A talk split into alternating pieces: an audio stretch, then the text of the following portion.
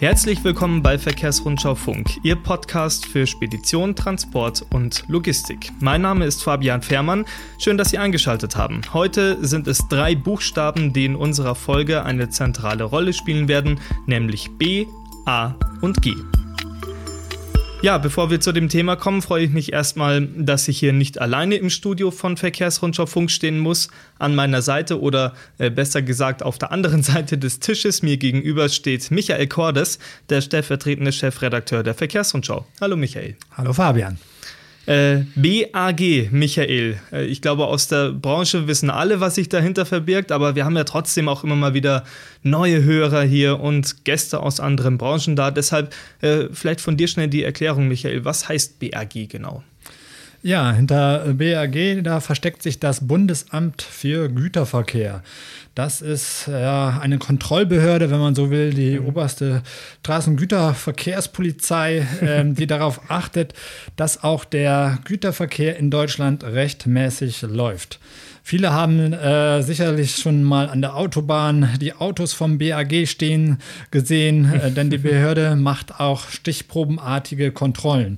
Aber nicht nur auf der Straße, äh, sondern auch in den Unternehmen. Ja, und dann gibt es auch noch zahlreiche weitere Aufgaben des Bundesamtes für Güterverkehr, wie zum Beispiel die Verwaltung von Förderverfahren und so weiter. Mhm. Ähm, wir wollen heute trotzdem im Kern eher über die Kontrollen sprechen. Ähm, wenn wir mal so ein bisschen zurückschauen, Michael, das BRG war ja in den letzten Wochen, ich sag mal, mit ein paar pikanten Schlagzeilen in den Medien vertreten. Ja, in der Tat, das hat für ziemlich großen Wirbel gesorgt, denn dem BAG wurde vorgeworfen, angeblich nicht jeden Lkw-Fahrer für das gleiche Vergehen gleich bestraft zu haben, sondern äh, sogenannte Rabatte eingeräumt zu haben. Es soll sogar eine Liste gegeben haben, auf der die Rabatte für bestimmte Nationalitäten vermerkt gewesen sein sollen. Das sorgt in der Branche natürlich für einen gewissen Unmut. Ja, das ist verständlich und ich finde, deshalb ist es auch einfach mal an der Zeit nachzufragen. Ähm, erstmals wird jetzt gleich hier bei Verkehrsrundschau Funk nämlich die Spitze des Bundesamtes für Güterverkehr zu diesen Listenvorwürfen befragt von dir, Michael, aber es gibt auch noch andere Punkte, über die zu sprechen sein wird. Also jetzt nur um Beispiele zu nennen, wie kontrolliert das BAG genau? Wie wird entschieden, wer am Ende rausgezogen wird und so weiter und so fort. Und ich denke, Michael, äh, ich glaube, jetzt ist es deine Zeit. Ja, danke dir, Fabian. Und dann würde ich äh, auch äh, erstmal ganz herzlich meine heutigen Interviewpartner begrüßen. Zugeschaltet ist mir jetzt der Präsident des BAG, Andreas Marquardt. Hallo. Hallo. Und ebenfalls begrüße ich den Vizepräsidenten des BAG, Christian Hoffmann. Hallo, guten Morgen. Herr Marquardt, Herr Hoffmann, schön, dass Sie heute Zeit für uns haben. Bevor wir uns den harten Themen nähern, werfen wir vielleicht erst einen Blick auf die alltägliche Arbeit des Bundesamtes für Güterverkehr. Die kann man ja so ein klein bisschen vielleicht mit der Arbeit äh, eines Schiedsrichters im Fußball vergleichen. Der wird jedoch leider ja auch oft zu einem Buhmann. Geht es Ihnen auch so oder anders gefragt, macht denn dieser Job trotzdem Spaß? Also ich kann mir keinen schöneren vorstellen. Definitiv. Und wir leben ja auch von der Herausforderung. Und es macht Ihnen nichts aus, dass Sie ab und an bei den Unternehmen oder vor allen Dingen auch bei den Fahrern nicht so gerne gesehen sind? Wir haben eigentlich keinen Grund, uns mangelnder Beliebtheit zu erfreuen. Wir werden mit unseren äh, Serviceleistungen, mit unseren Kontrollen, äh, auch mit den Förderprogrammen eigentlich im Gewerbe gerne gesehen. Ähm, aus dem Gewerbe mehren sich die Rufe, dass zu wenig kontrolliert wird. Kommt das BAG seiner Verpflichtung nicht nach? Doch, definitiv. Also es ist so, dass man immer mehr kontrollieren kann, das ist schon richtig, aber wir kontrollieren überall. Wir sind im ganzen kontrollfähigen Netz unterwegs mit unseren Kontrollen und wir haben auch seit letztem Jahr unsere Kontrollen noch um die sogenannten Schwerpunkt- und Sonderkontrollen ausgebaut, wo wir ergänzend und schwerpunktartig noch bestimmten Rechtsgebieten, die gerade auch im Gewerbe immer in der Diskussion gerade stehen, noch intensiver nachkommen, beispielsweise Kabotagekontrollen seit letztem Jahr, regelmäßige wöchentliche Ruhezeiten oder auch die technische Unterwegskontrolle. Das bauen wir aus, das ist personalintensiv, aber das bringt auch viel. Wie häufig sind diese Schwerpunktkontrollen? Ja, wie gesagt, wir sind ja Tag für Tag rund um die Uhr prinzipiell zu jeder Tages- und Nachtzeit auf den Autobahnen und Bundesstraßen schon unterwegs und kommt jetzt ergänzend dazu, dass wir ungefähr dreimal im Monat solche Sonder- und Schwerpunktkontrollen noch fahren, wo auch wirklich dreistellig, das heißt hunderte Kontrolleure an verschiedenen Verteilzentren, Knotenpunkten hier ähm, in ganz Deutschland ganz gezielt bestimmten Hinweisen, die wir auf Grundlage unserer Kontrollpraxis ermittelt haben, aber auch guten begründeten Hinweisen der Verbände nachgehen, um dann noch gezielter, punktierter an Ort und Stelle ähm, unserem Auftrag nachzukommen. Gibt es seitens des Gesetzgebers oder von der EU, gibt es da Vorgaben, dass sie bestimmte Kontrollquoten erfüllen müssen? Und wenn ja, erfüllen sie diese? Im Bereich der Sozialvorschriften ist das der Fall. Ja, da gibt es europäische Vorgaben, die erfüllen wir immer. Und ansonsten sind wir natürlich gehalten, möglichst viel und effizient zu kontrollieren. Und auch dem kommen wir nach, indem wir beispielsweise auch hier beständig mit dem Verkehr unsere Personalansätze vermehren können. Das ist sehr gut. Und wir tun auch einiges, um die technische Entwicklung im Kontrolldienst dahingehend zu steigern, zu verbessern, um hier noch effektiver dem gesetzlichen Auftrag nachzukommen und noch effizienter auch an der richtigen Stelle zu kontrollieren. Eine weitere Behauptung aus dem Gewerbe, äh, die man immer wieder hört, ist, das BRG ist chronisch unterbesetzt. Ist dem so? Es kommt immer auf die Erwartungshaltung an. Sie haben uns so anmoderiert, dass wir hier die oberste Kontrollbehörde in Deutschland sind. Äh, das ist charmant, ne? verkennt aber, dass wir nicht die einzige sind, insbesondere auch wenn man die Länderpolizeien hier noch einbeziehen möchte. Aber Sie haben recht, äh, wir können das auch mit Zahlen konkretisieren. Wir werden alleine dieses Jahr 80 neue Kolleginnen und Kollegen im Straßenkontrolldienst einstellen. Ungefähr die Hälfte davon ist gerade schon an Bord gekommen und wird eingearbeitet. Und damit, das gehört auch dazu, sind wir dann erstmalig im Straßenkontrolldienst über 300 Beschäftigte. Und das sind, würde man das jetzt wieder an den Vorjahren bemessen wollen, immerhin 30 Prozent mehr Beschäftigte für diesen wichtigen verkehrssicherheits- und wettbewerbsrelevanten Arbeitsbereich im BAG. Wie versucht das BAG Kapotagesündern das Handwerk zu legen? Ja, grundsätzlich prüfen wir ja Güterkraftverkehrsrechtlich einfach die genehmigungsrechtlichen Bestimmungen. Und wenn wir bestimmte Hinweise auch haben, gerade für die Schwerpunktkontrollen der Kapotage, dann äh, ziehen wir dort unsere Kräfte zusammen. Eine Kapotagekontrolle selbst läuft so, dass man natürlich die Beförderungs-, die mitzuführenden Dokumente äh, der aktuellen Beförderung ähm, einsieht, prüft dann natürlich ergänzend das Fahrpersonal befragt, ergeben sich darauf weitere Hinweise auf Kapotagebeförderung insgesamt, prüfen wir alles, was letztendlich der der Fahrer so mitführt, das heißt auch die Dokumente der Vorbeförderung. Wir äh, haben dann die Möglichkeit, in eine intensivere Befragung zu gehen und werten dann auch ergänzend und systematisch die Daten des Fahrtenschreibers und der Fahrerkarte aus, um die Beförderungsverläufe auch anhand dieser Daten besser nachvollziehbar zu gestalten wollen aber gar nicht drum rumreden. Auch da gibt es natürlich noch Möglichkeiten der Verbesserung, die Kabotage kontrollierfähiger zu gestalten. Und ähm, hier sind wir in froher Erwartung auf bestimmte technische Errungenschaften wie eben den intelligenten Fahrtenschreiber, vielleicht auch das elektronische Beförderungspapier, was uns einfach dann über elektronische und weitere Daten die Kontrollierbarkeit noch, noch verbessern wird bis 2025. Wie lange müssen Sie noch darauf warten, bis die Verbesserungen eintreten? Naja gut, der intelligente Fahrtenschreiber ist verpflichtend eingeführt. Äh, die Fahrzeugflotten haben einen zunehmenden Ausstattungsgrad und Sie wissen, dass hier bei Grenzübertritt entsprechend ja auch dann eine entsprechende Protokollierung im intelligenten Fahrtenschreiber vorgenommen wird. Wichtiger Anhaltspunkt, der Grenzübertritt für die Kontrollierbarkeit der Kapotage. Und wir hoffen, dass wir natürlich auch mit dem elektronischen äh, Beförderungspapier, mit dem EFTI und der jeweiligen dann noch zu erfolgenden legislativen Ausprägung hier auch in technischer Hinsicht Schnittstellen bekommen werden, um verbessert Daten möglichst auch elektronisch auswerten, auslesen zu können. Ja, wir sind dabei und wir sind vor allen Dingen auch technisch so aufgestellt, dass wir diese Schnittstellen schon heute bieten können. Stellen Sie bei den Kontrollen überproportional hohe Verstöße fest? Nein. Nimmt man jetzt das bundesdeutsche Straßennetz und unser gesamtes Einsatzgebiet, dann sind das keine überproportional auffälligen und heftigen Feststellungen. Allerdings, und das gehört auch dazu, und deswegen sind wir auch begeistert von unseren eigenen äh, Sonder- und Schwerpunktkontrollen und werden die auch fortsetzen, ist es halt wichtig, dass man regional und punktuell an den Stellen, wo tatsächlich mal so ein Hotspot sich auftut, wo unzulässige Kabotage auch betrieben wird, dass wir da nachschauen. Das tun wir. Da arbeiten wir auch sehr gut mit den Verbänden zusammen. Und wenn wir dort entsprechende Feststellungen treffen, und das kommt vor, an einzelnen Punkten, in Regionen, auch branchenspezifisch, dann kontrollieren wir da auch zweimal, dreimal und stellen fest, dass tatsächlich die Kontrollen auch die entsprechende Wirkung zeigen. Das heißt, die Verstoße gehen da signifikant und zwar sehr kurzfristig zurück. Das heißt, wir decken das Netz in unserer allgemeinen Kontrolle ab und gehen dann aber, wo mögliche Hotspots aufpoppen, wo mal tatsächlich Verstöße sich auch äh, beobachten lassen, gehen da ganz gezielt rein und sorgen dafür, dass es abgestellt wird.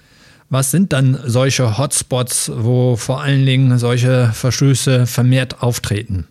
Das können Verteilzentren, das können Güterverteilzentren sein, das können bestimmte logistische Umschlagplätze bestimmter Waren sein.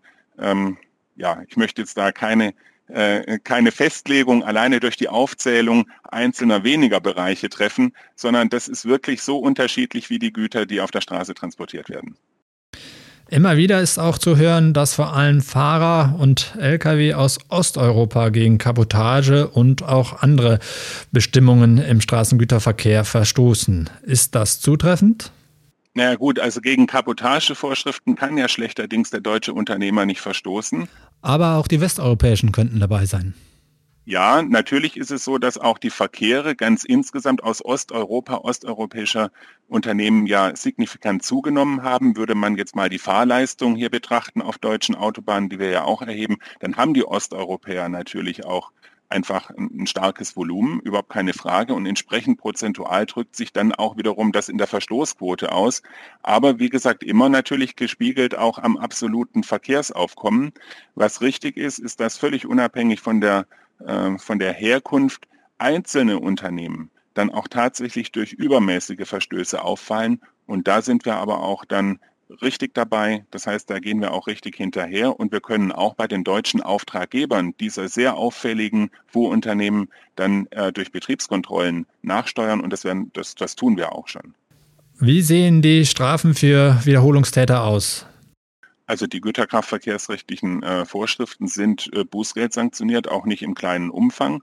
Und auch der deutsche Auftraggeber beispielsweise muss dann letztendlich mit entsprechend auch schmerzhaften Geldbußen rechnen, bis hin letztendlich auch zur Einziehung. Das sind sogenannte rechtliche Figuren auch des Ordnungswidrigkeitenrechtes, wo dann letztendlich hier nochmal sozusagen äh, dieser Preis der Beförderung als Strafe aufgewendet werden muss. Das sind durchaus spürbare Sanktionen, die wir dort verhängen und das tun wir auch in nicht unerheblichem Umfang.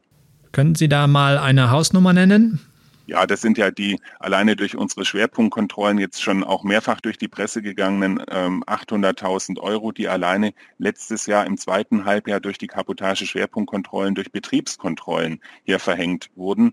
Auf der Straße können wir sagen, dass wir durch unsere Kontrollen, also auf der Straße auch im gut zweistelligen Millionenbereich alleine jedes Jahr äh, gegen gebietsfremde Unternehmen äh, Bußgelder festsetzen.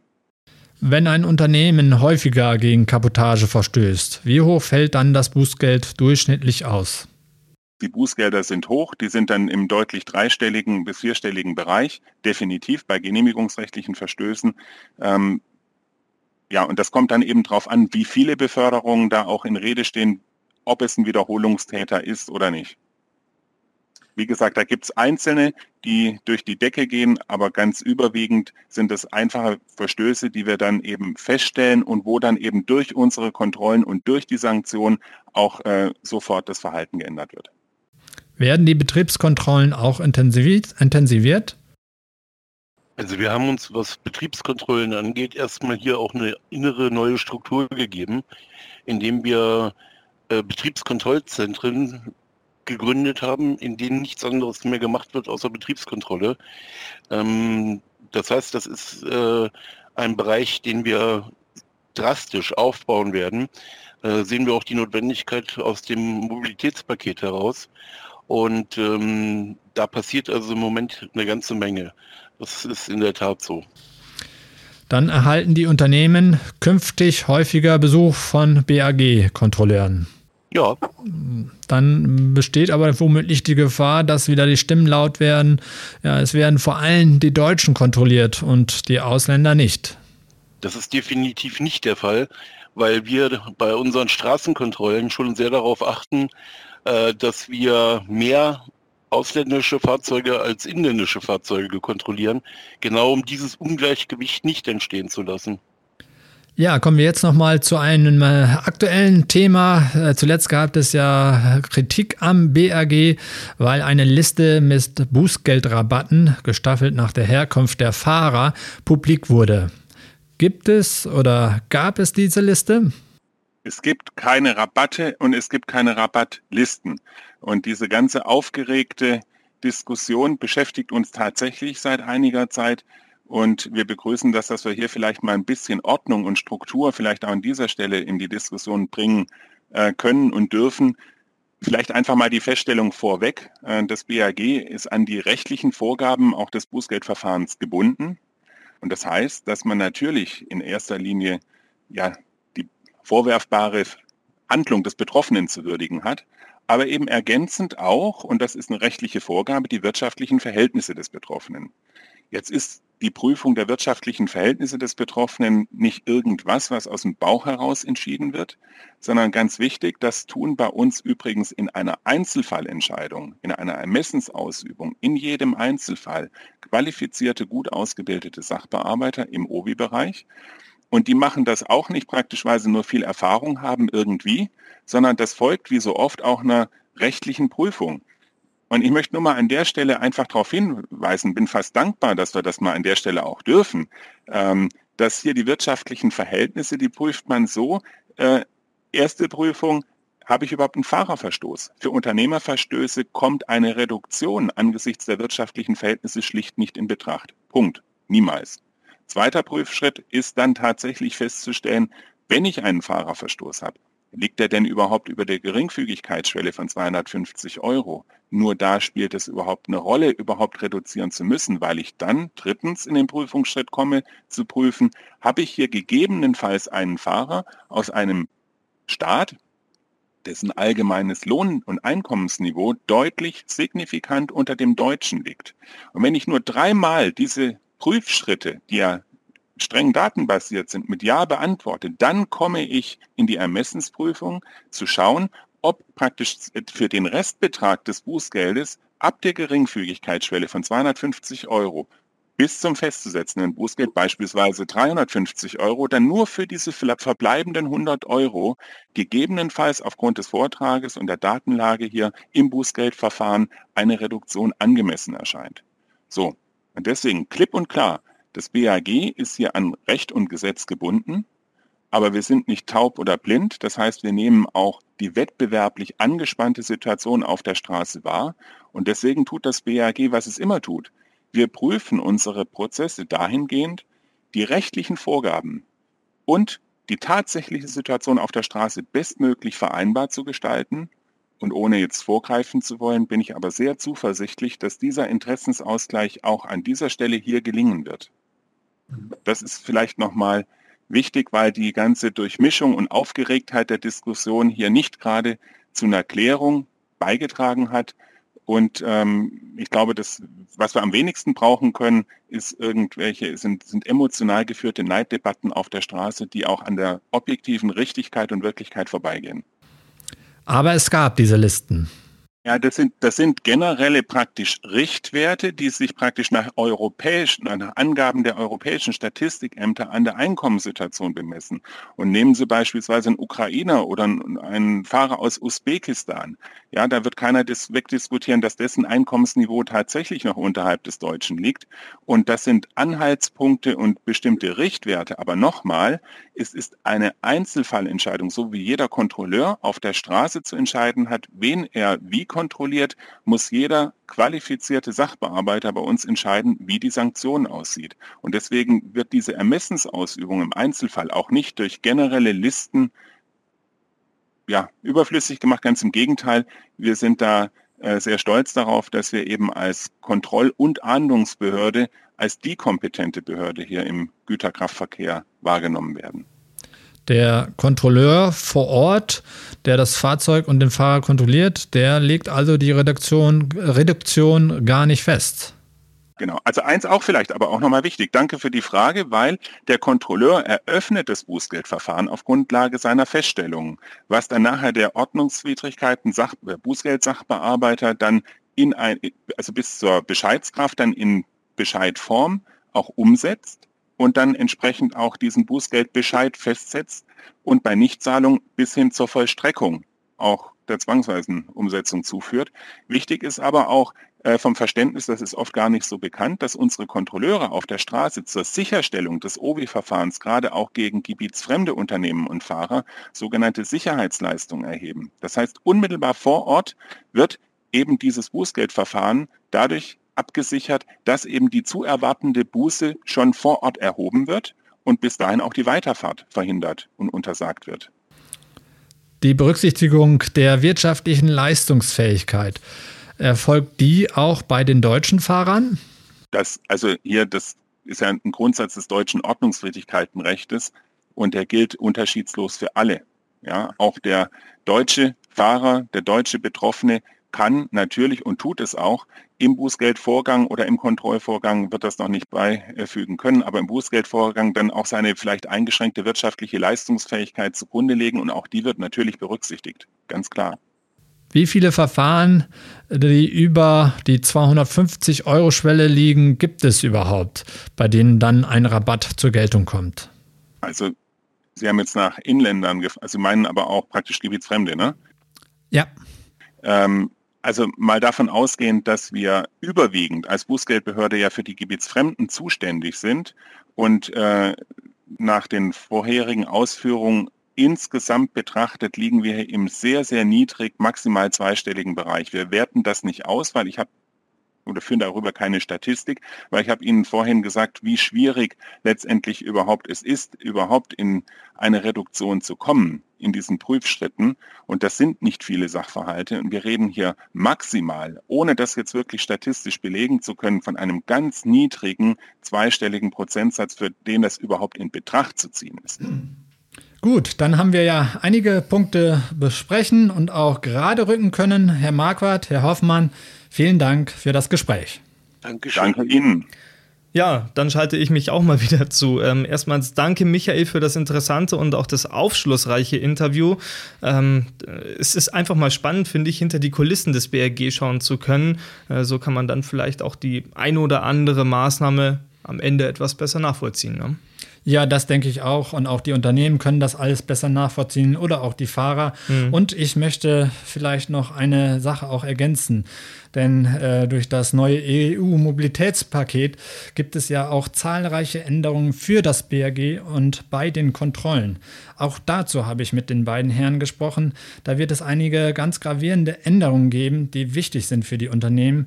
Und das alles ist nachzulesen in der Verkehrsrundschau 11, die am 4. Juni erscheint und dann auch auf unserem Premium-Portal Verkehrsrundschau Plus zu finden ist. Ja, schön. Ähm, dann bleibt mir eigentlich nur noch eine Sache zu sagen, äh, die es ebenfalls bald geben wird, nämlich die nächste Ausgabe von Verkehrsrundschau Funk.